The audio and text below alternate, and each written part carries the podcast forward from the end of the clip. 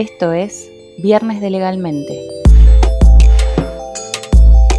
Tu píldora informativa para estar al tanto de las actualizaciones legales en Argentina de la última semana.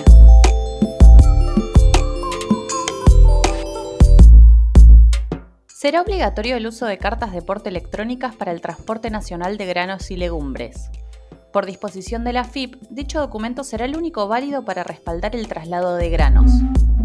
Quedan exceptuados los realizados en concepto de importación y exportación siempre que estén respaldados por documentación aduanera.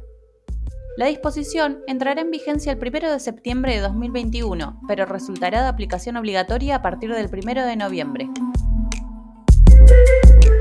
Empleadas y empleados desvinculados por mutuo acuerdo podrán acceder a las prestaciones por desempleo podrán acceder a las prestaciones quienes hayan firmado convenios de rescisión sin posibilidad de continuar con la relación laboral por factores objetivos y generalizados, en el contexto de una extinción colectiva de los contratos de trabajo en un establecimiento, rama o sector de actividad. El Senado aprobó la Ley de Promoción del Acceso al Empleo Formal para Personas Travestis, Transexuales y Transgénero, la ley establece el cupo laboral mínimo de personas del colectivo travesti trans de al menos el 1% del personal de la administración pública. Esta obligación debe implementarse de manera progresiva en el plazo de dos años desde la sanción de la ley. Para el sector privado, la ley dispone que las empresas que contraten personas del colectivo tendrán prioridad en las contrataciones del Estado, además de beneficios fiscales. Prórroga de la prohibición de despidos y suspensiones hasta el 31 de diciembre de 2021. El decreto establece que la prohibición de despidos no es aplicable a relaciones de trabajo iniciadas luego del 13 de diciembre de 2019, el sector público nacional o el personal de la industria de la construcción. Prórroga y modificaciones de algunas de las restricciones para acceder al mercado local de cambios para pagos al exterior. Prórroga hasta el 31 de diciembre de 2021 de la necesidad de contar con conformidad previa del Banco Central para el acceso al mercado local de cambios para la cancelación de capital de endeudamientos financieros con contrapartes vinculadas.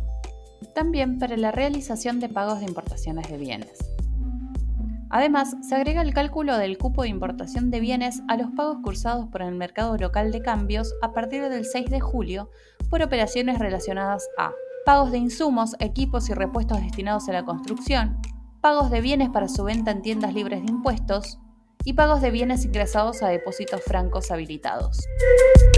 AFIP prorroga hasta el 30 de junio de 2022 el plazo de suspensión de las ejecuciones fiscales relacionadas con las deudas de las empresas beneficiarias del régimen de promoción industrial. La disposición entrará en vigencia el 1 de julio de 2021. Esto fue Viernes de Legalmente. Por consultas puedes escribirnos a estudio.rctzz.com.ar. Para más información, seguinos en LinkedIn. Búscanos como Richards, Cardinal, Tutzer, Zavala and Seferer. Hasta la próxima.